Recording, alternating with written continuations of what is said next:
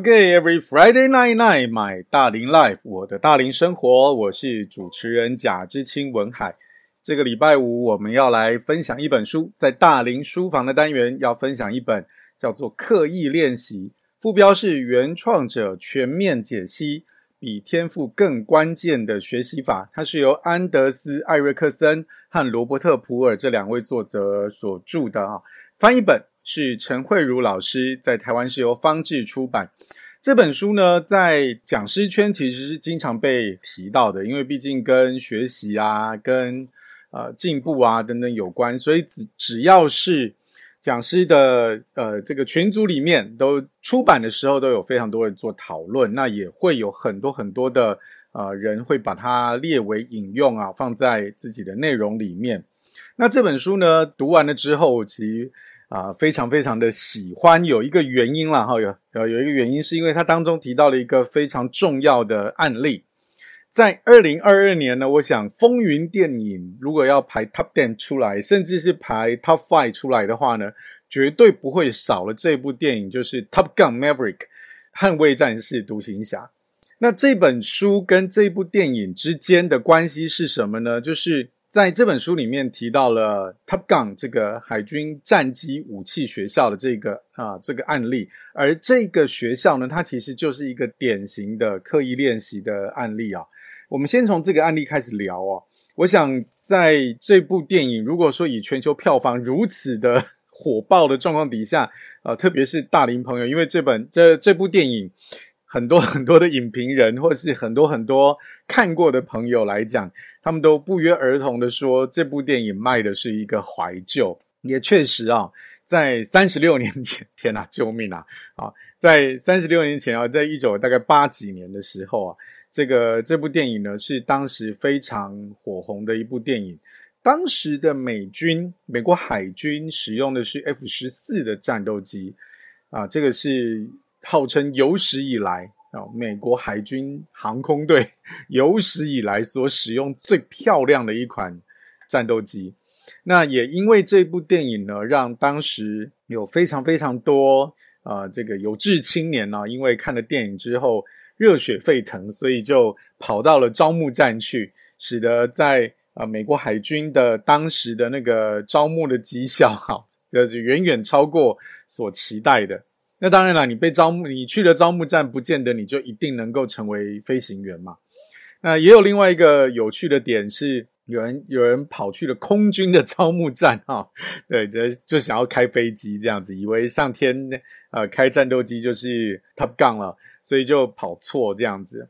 那这部电影呢，在当时所引起的一个热潮，是有非常非常多人在讨论的，它引发了一个热热情的啊。流行的一些点是摩托车重型的啊，帅气的啊，这个体能很好的飞行员啊，然后他们在这种空战当中，不只有兄弟的情谊，然后偶尔还有这种啊，因为技术高超而放荡不羁的这种想法。那这是当时所引发的一些讨论跟崇拜吧，我可以这样说。那么在三十六年之后，美国海军呃的航空队所使用的战斗机已经不一样了啊，就是从 F 十四换成了 F 十八，甚至其实在电影上映的这个时候，已经开始有一些美国海军的战斗机，应该讲美国海军陆战队的战斗机啊，开始更新为 F 三十五了。所以在呃世代的交替其实是很快的。这个四代机到五代机，好，F 十八算是五代机，然后这个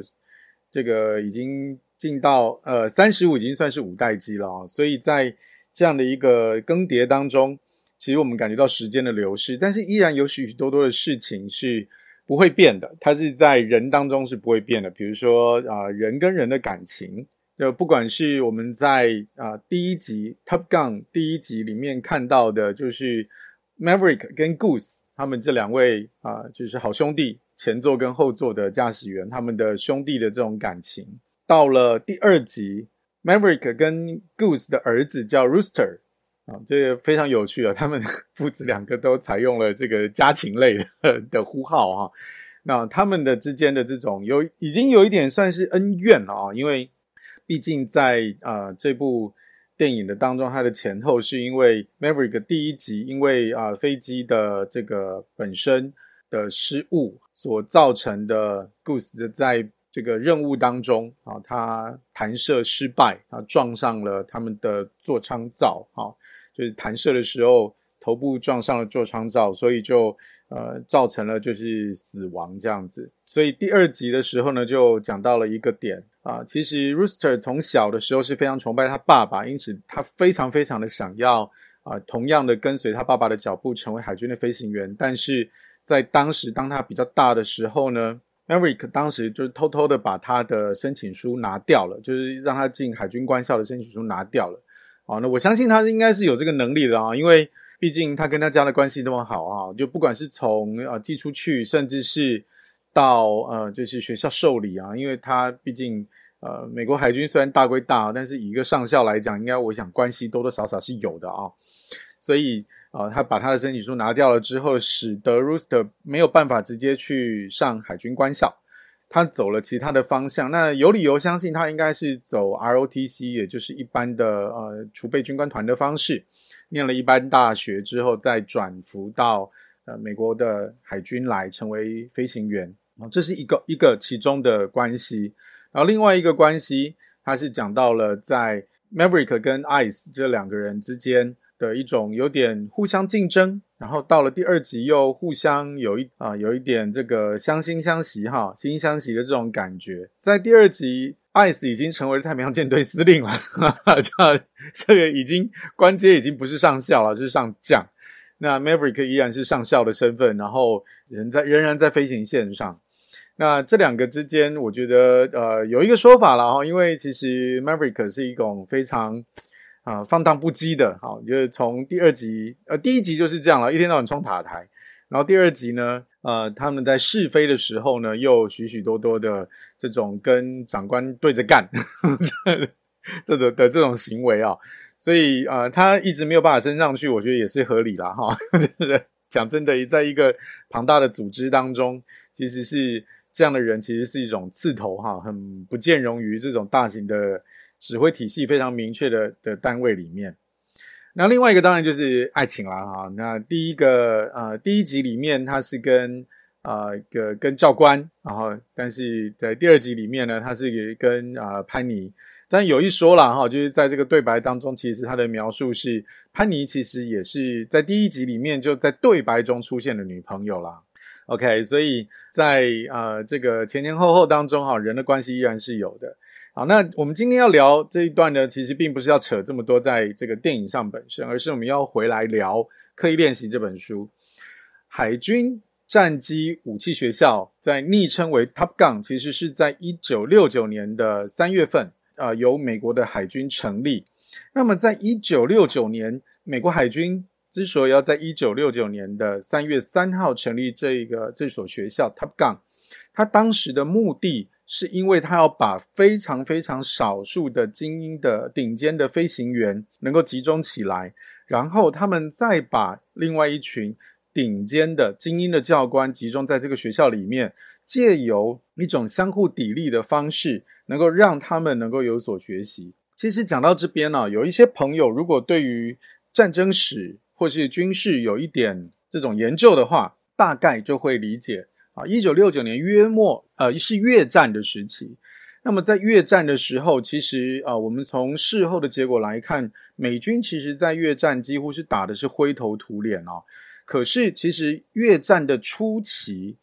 美军是有强大优势的，因为美军的持有航空母舰，然后它拥有极大的打击兵力、先进的武器。他们其实，在越战的初期，其实是能够啊、呃，能够在呃越战的这个空战当中，其实有非常非常好的一种压制，有极高的优势。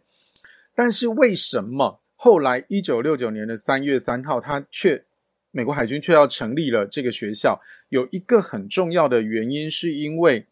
战损比这件事情严重的退步。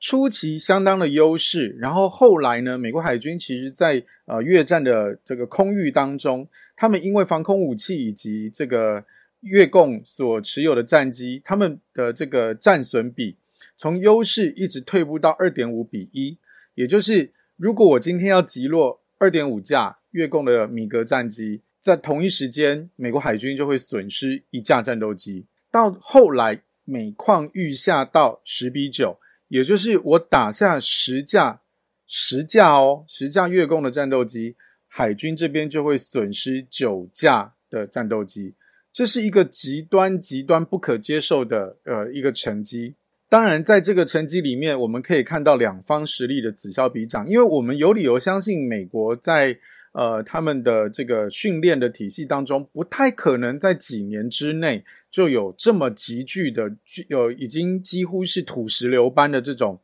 这种退步。那越共到底发生了什么事情？哈，他们能够这么快的增长起来，其实是因为他们那个时候接受了苏联的培训跟这个编装，所以呢，他们的呃的对抗能力变强了。那这个对抗不只是空战，不只是 dogfight。然后连同在地面防空武器的部署跟操作都这个能力都大大的进步，使得美国的海军的飞行员，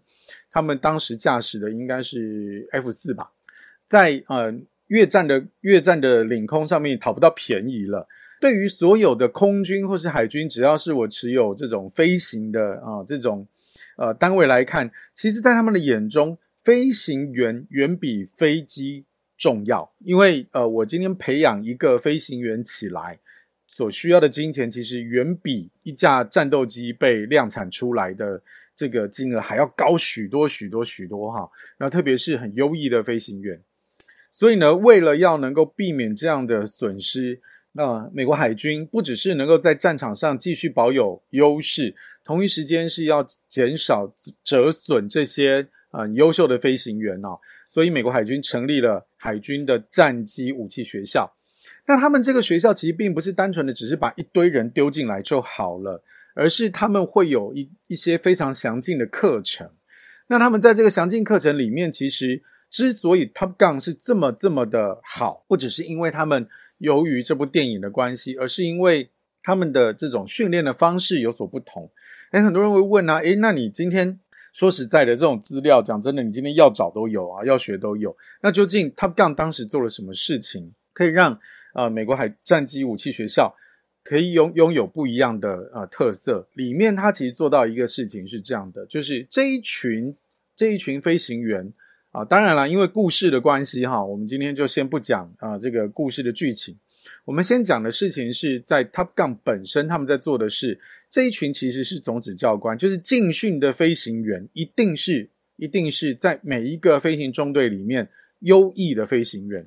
那这一群飞行员呢，在可能在这个这种飞行的战绩啊，或者是对于飞机的这种航电本身，都是要有一定的一定的水平的。然后呢，他们进训之后，他们是由教官来教他们。所以他们之后回到各个中队，他们是呃就是种子教官。那除此之外呢，他们平常每一天在做这个训练。我我们如果有看这个电影的话，就知道一架飞机上面复杂的按钮是一大堆啊。如果今天真的出了什么事情，你在空中如果没有办法解决的话，那你跟等死是没有两样的。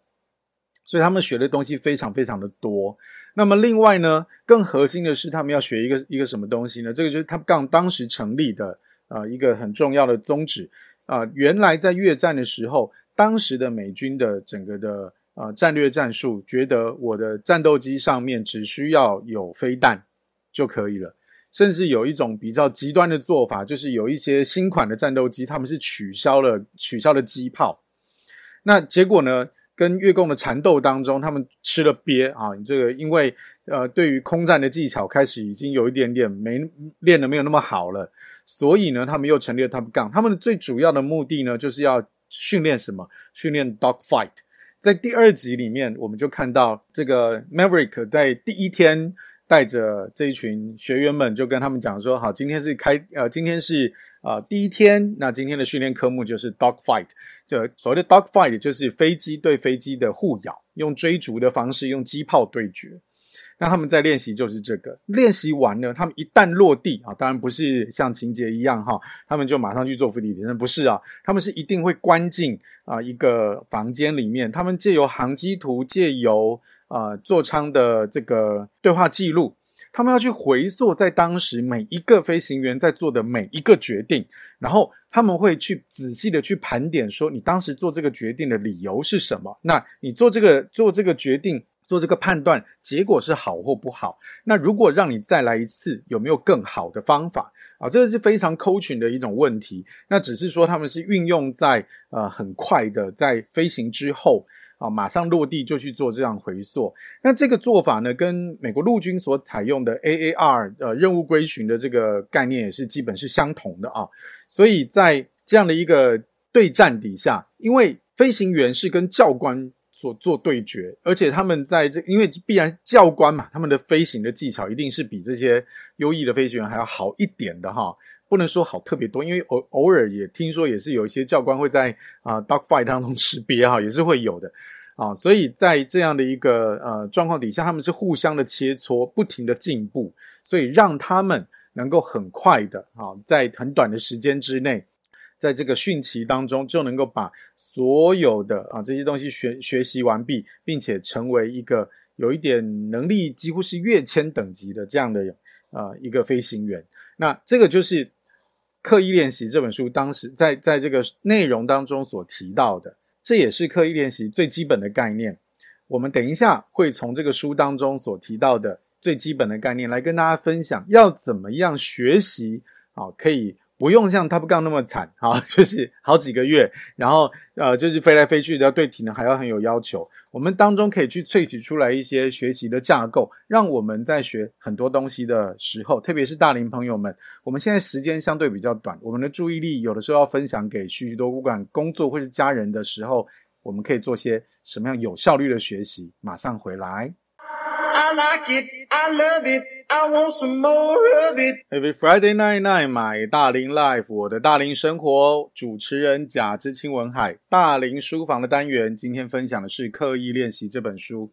刻意练习这本书呢，他们的作者其实就是所谓的一万小时这个概念的原创者。但是在这本书当中呢，这两位作者提出了一个说法，让大家安心很多啊。一万小时其实是由呃 Malcolm Gladwell 在他的这本书啊、叫《异类》当中去被提出来。但实际上呢，根据这两位啊、作者安德斯·艾瑞克森跟罗伯特·普尔，他们在实际上的原来的研究当中，他们研究很长时间哦。他们其实发现一件事情哈，时间要有是真的哈，但是根据他们的计算，其实并不需要一万小时，而是大概七千多。这样，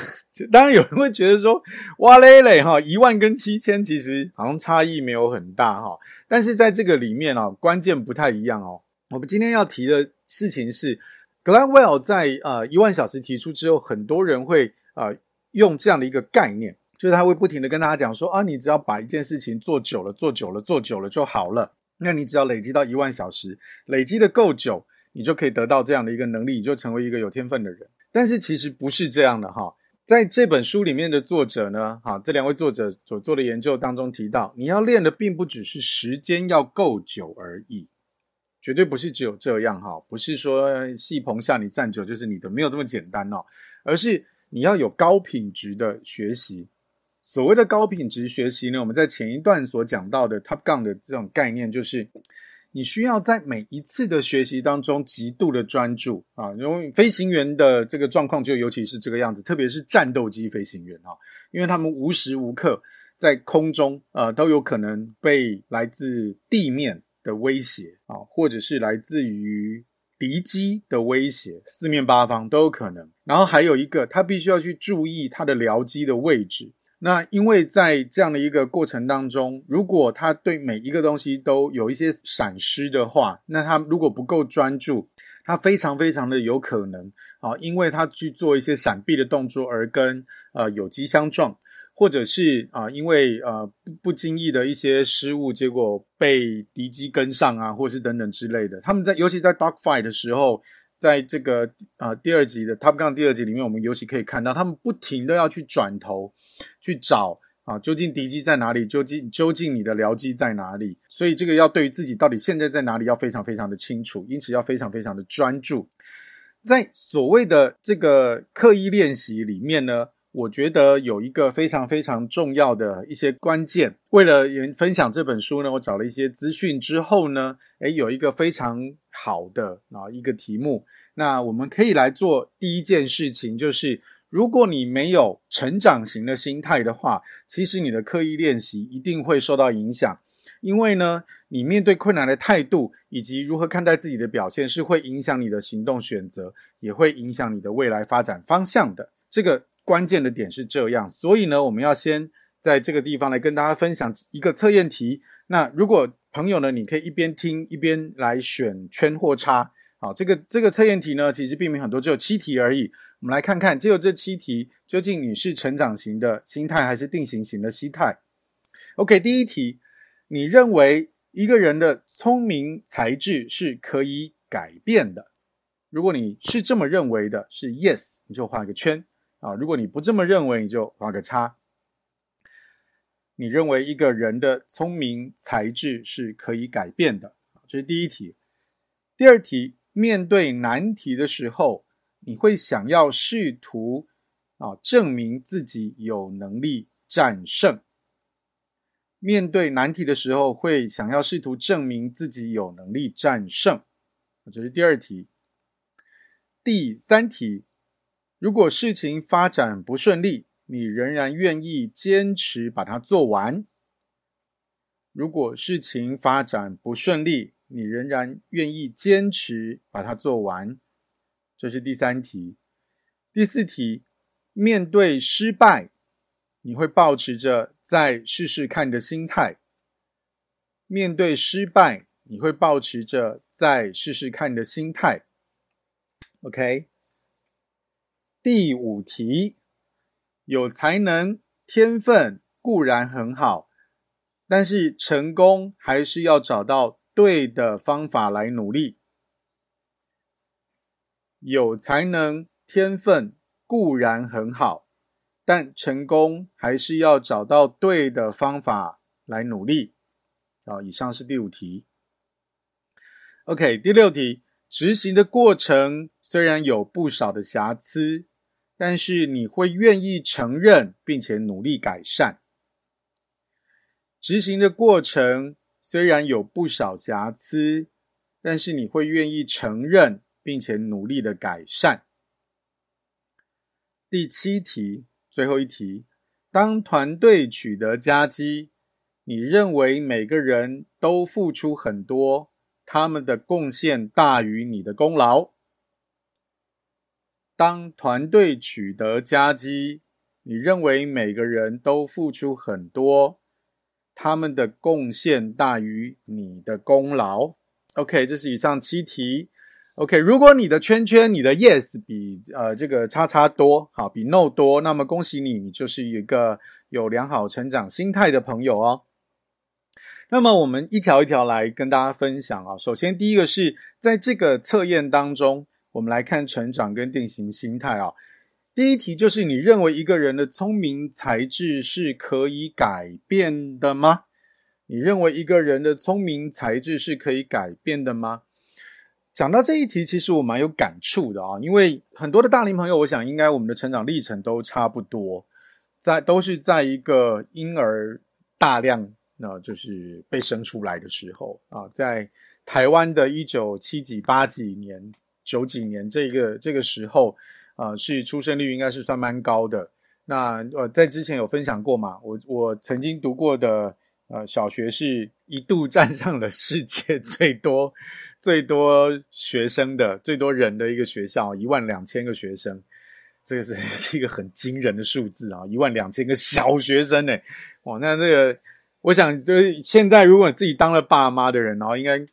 很难想象啊，尤其是。在这个自己有家里，如果有一个两个都已经可以搞到你快要疯掉的状况底下，当时的每一个班导师带的学生都是四十个起跳，四十个起跳。然后在那个相对啊、呃，因为人很多嘛，所以相对狭窄的空间里面，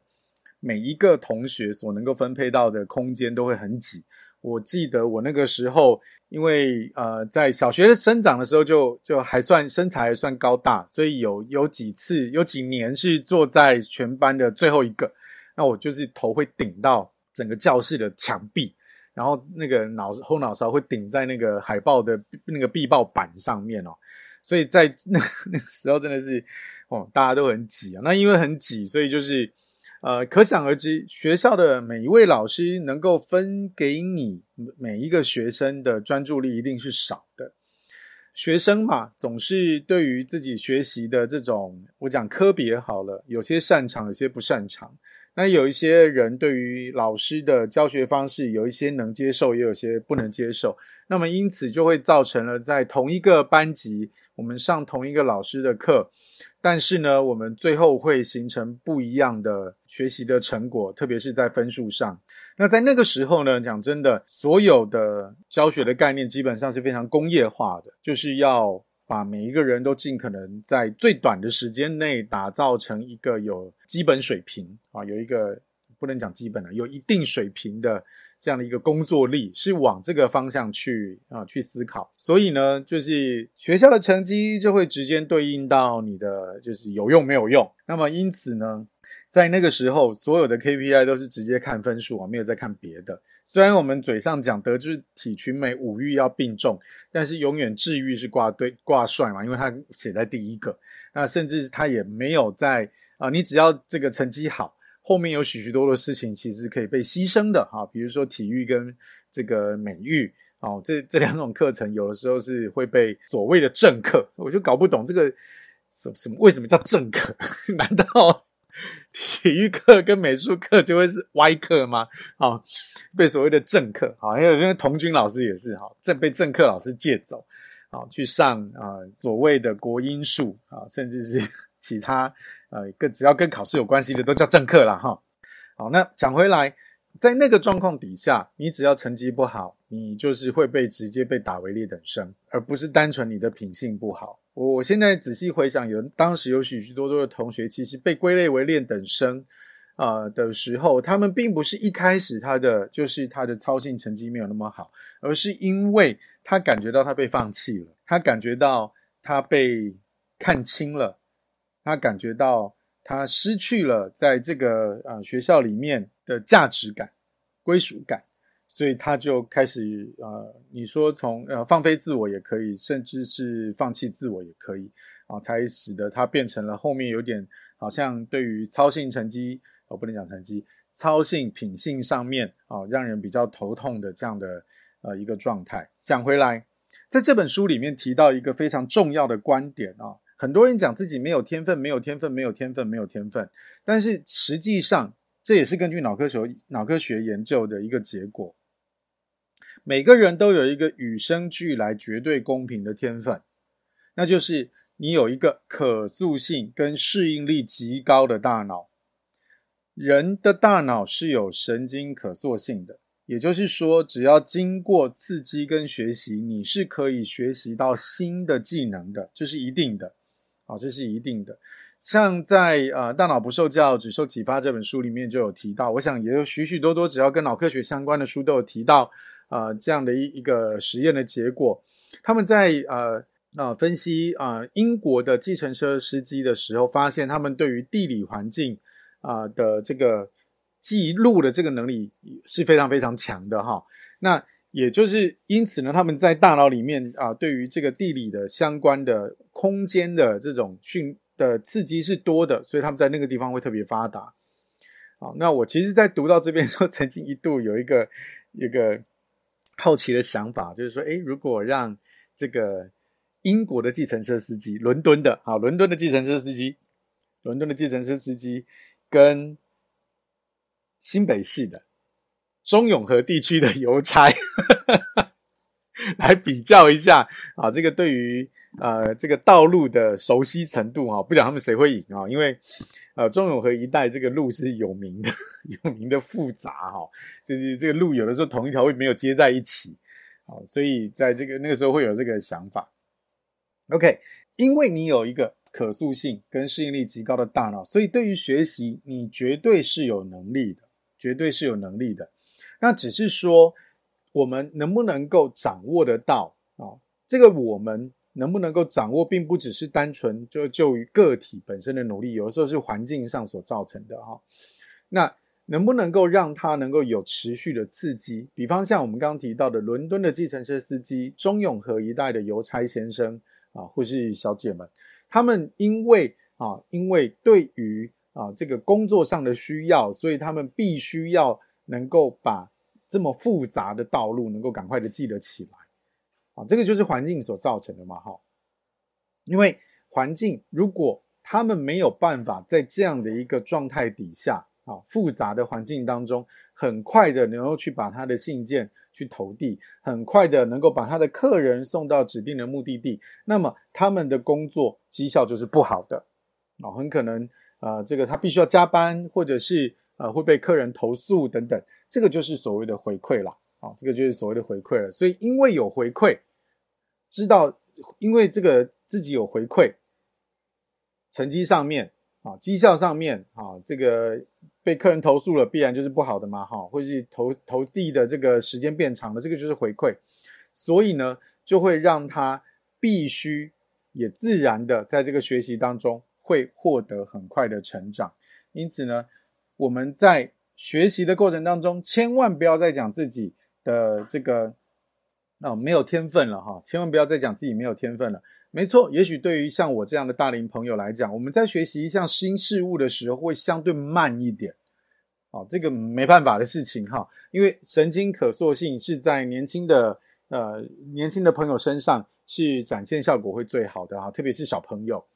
那到了大了之后，它会的这个速度会相对慢，但是不是没有，因为即使到了五十岁、六十岁、七十岁。其实我们的大脑依然每一天都会有新的神经元突触长出来，依然都会有啊，依然都会有。那关键是我们有没有让这个新的突触长出来了之后呢，能够让它有新的刺激，去学习新的东西，形成新的回路，这样子我们的啊这个大脑才会越来越灵光。OK，这是我们在第二趴所聊到的，究竟你的。心态是成长型还是定型的心态，以及记得不要再说自己没有天分了，因为我们每一个人都有一个极为公平的天分，那就是可塑性和适应力极高的大脑。下一趴我们再继续回来聊刻意练习这本书，马上回来。OK，every、Friday night night，买大龄 Life，我的大龄生活，我是主持人贾志清文海。今天大龄书房的单元第三 part，继续来聊刻意练习这本书。刚刚我跟大家聊了一下有关于成长和定型的心态，也跟大家分享了有关每一个人都有一个很公平的天分，就是你有一个可塑性跟适应力极强的大脑。接下来我们来聊一聊学习了。在这本书里面呢、啊，其实有一个让我蛮茅塞顿开的观点，就是以前我们会认为啊，就是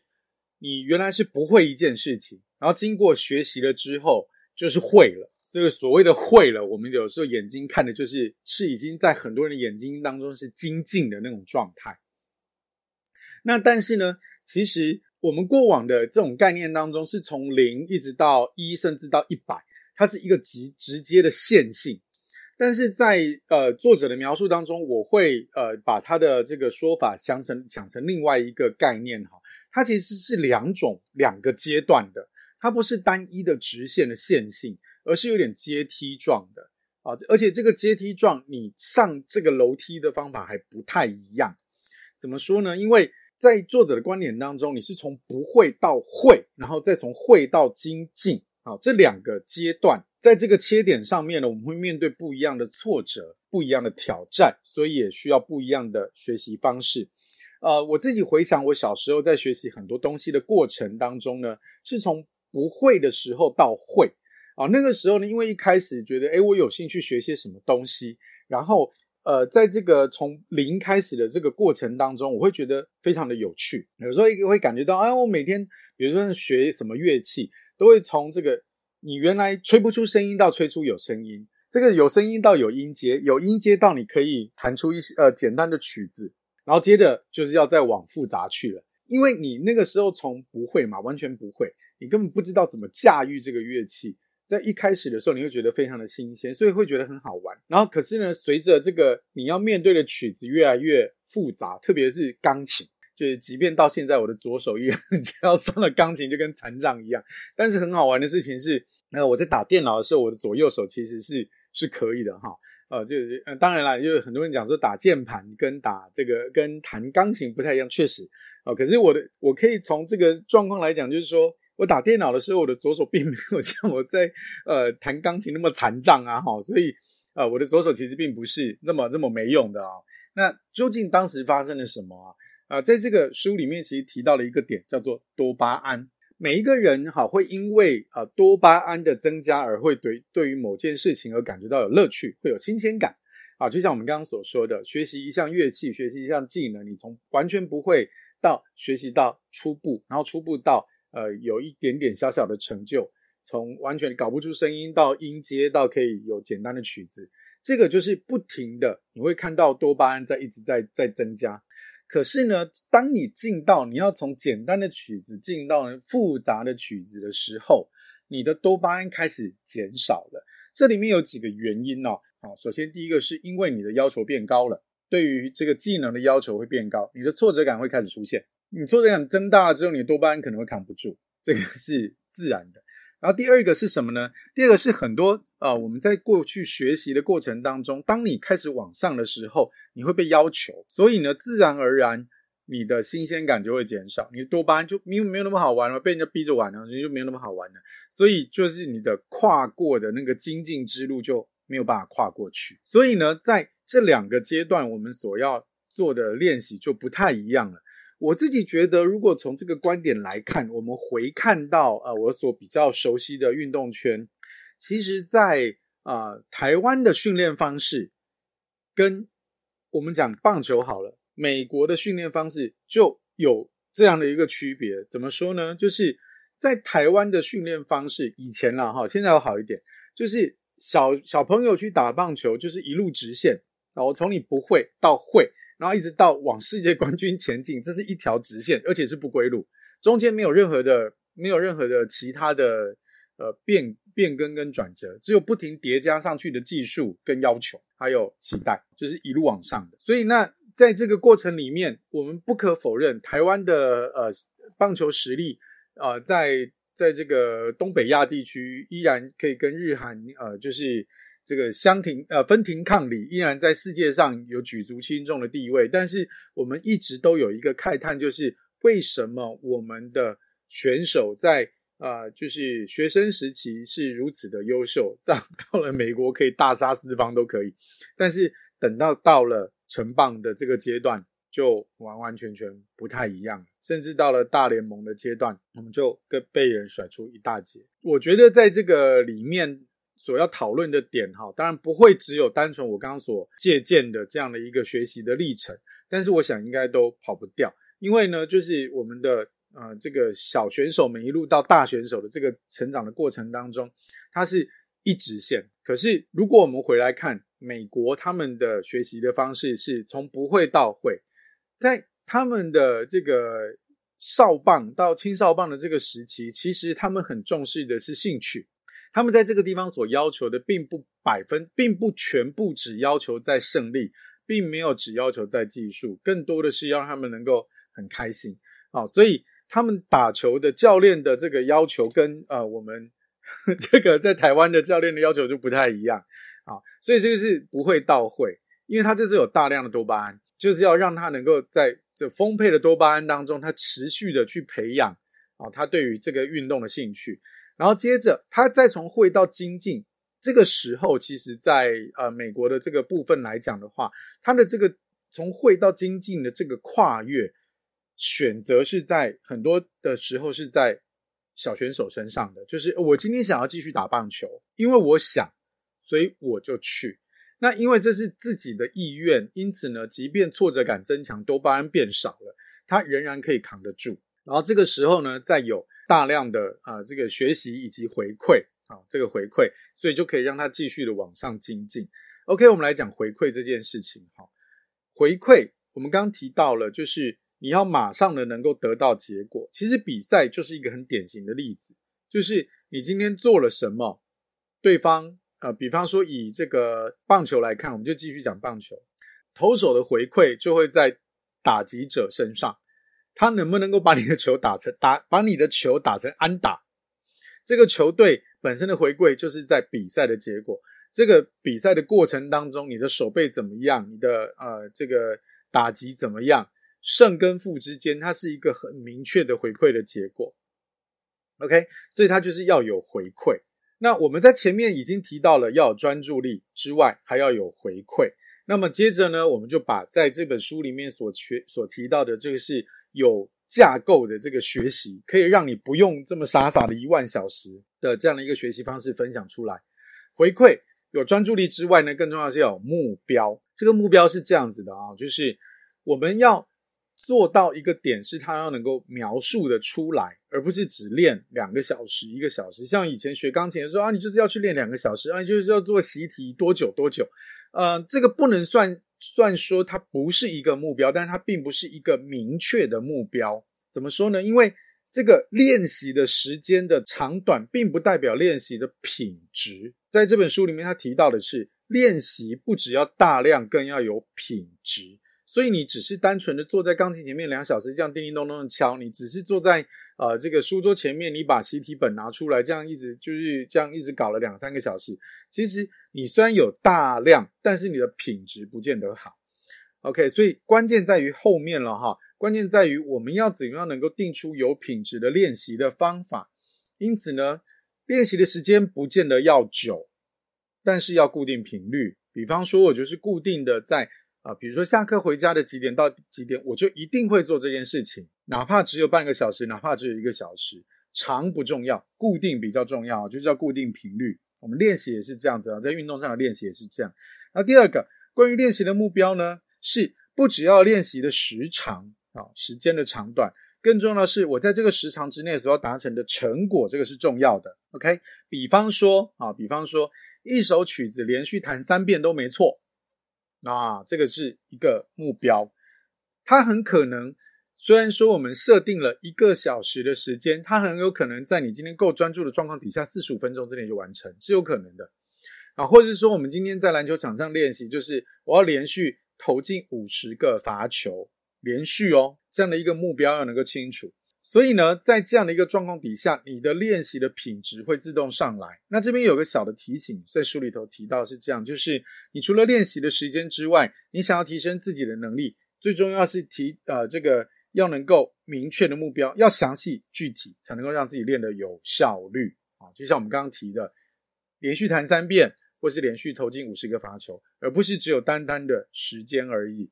再来，我们来讲到老师跟教练这件事情。如果找不到老师，肯定会学不好啊。如果你有这个想法的话呢，诶，其实那请你要先保持你有这个成长型的心态，因为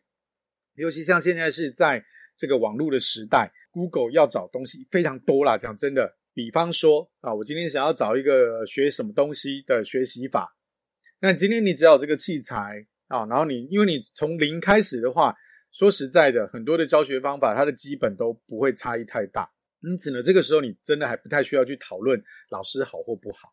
好，接着那我们来看看老师了。老师，我相信一定是重要的，好了，一定是重要的。但是重要的程度，并不是因为他有名气，很多人会觉得啊，老师的知名度比较高，教学成果一定比较厉害啊，不是哈。其实老师的存在的目的是要给予你回馈，因为你不只要能够练。而且要这个练的过程当中，要让人有给你有回馈，就像 Top Gun 这个学校一样，就是飞行员他们这样每天在天上飞来飞去，也是一种练习啊哈，因为操作这个机器。但是呢，如果有教官，教官跟他对战，然后在这个过程当中啊，等到降落之后，马上再做任务归寻，立刻的去回顾刚刚的这个过程里面，操作上面，战术上面。你们有没有什么做的对或是错的？马上给予经验的分享，这个回馈才是重要的哈。所以，如果你要是真的找不到老师，你要是有平台可以协助你得到改善的意见，这也是一个好的回馈哈。所以你真的找不到老师也没有关系。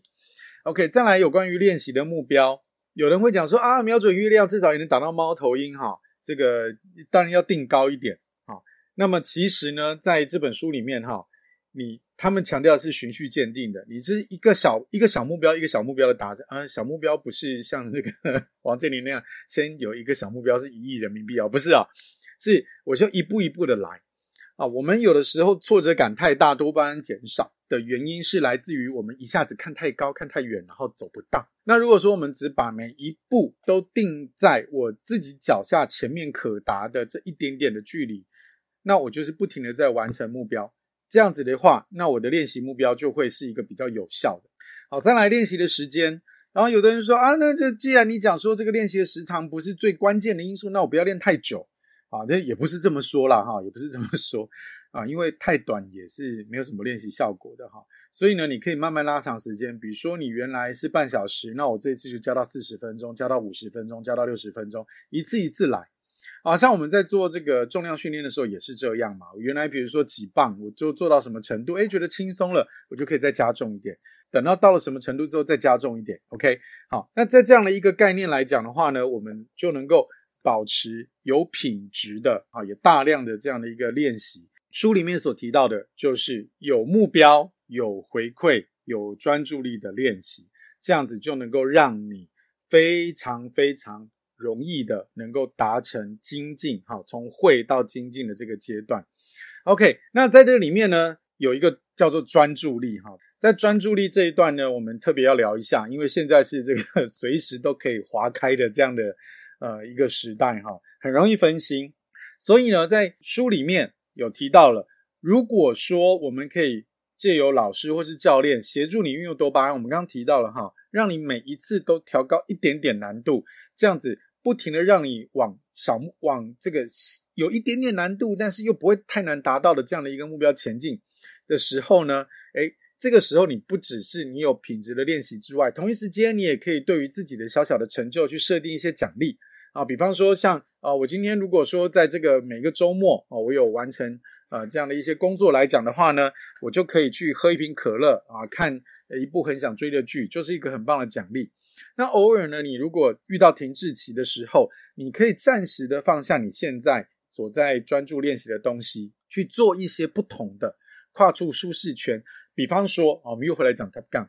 在 Top Gun Maverick 这部电影里面。记不记得有一幕，就是有一幕，他们那个校长跑来发现，诶，为什么呃，就是这个 m a r i c 这个班的人全部都不见了？